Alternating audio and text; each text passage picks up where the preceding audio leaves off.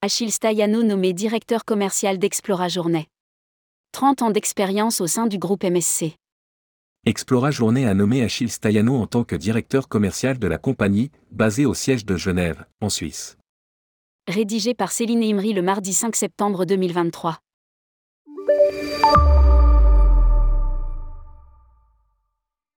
Achille Staiano rejoint Explora Journée, filiale de la compagnie sœur MSC Cruise, où il occupait récemment le poste de vice-président des ventes mondiales, également basé à Genève. Il rendra compte au PDG d'Explora Journée, Michael Ingeret. Achille Staiano a travaillé pour MSC Group pendant près de 30 ans. En rejoignant MSC en 1994, Achille Staiano a passé les 11 premières années dans le secteur des conteneurs maritimes de MSC à Naples, en Italie, et à New York, où il a occupé divers postes commerciaux importants.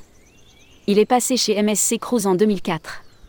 Dans son nouveau rôle chez Explora Journée, Achille jouera un rôle clé dans la prochaine phase de croissance de la marque, après le lancement réussi d'Explorail en juillet dernier. Achille Staiano une expérience de 30 ans au sein du groupe. Michael Ingeret, PDG d'Explora Journée, a déclaré dans un communiqué. Achille Staiano jouera un rôle essentiel dans la croissance future de notre entreprise, à mesure que de nouveaux navires rejoindront notre flotte et que notre capacité augmentera.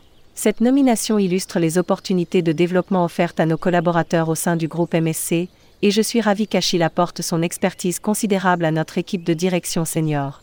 Norbert Stiekema, qui occupait le poste de directeur commercial chez Explora Journée depuis mars, continuera de travailler pour la division croisière du groupe MSC dans un poste commercial important, indique un communiqué de presse.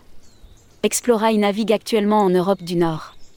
Ce premier navire de la flotte propose 461 suites, pantous et résidences à bord.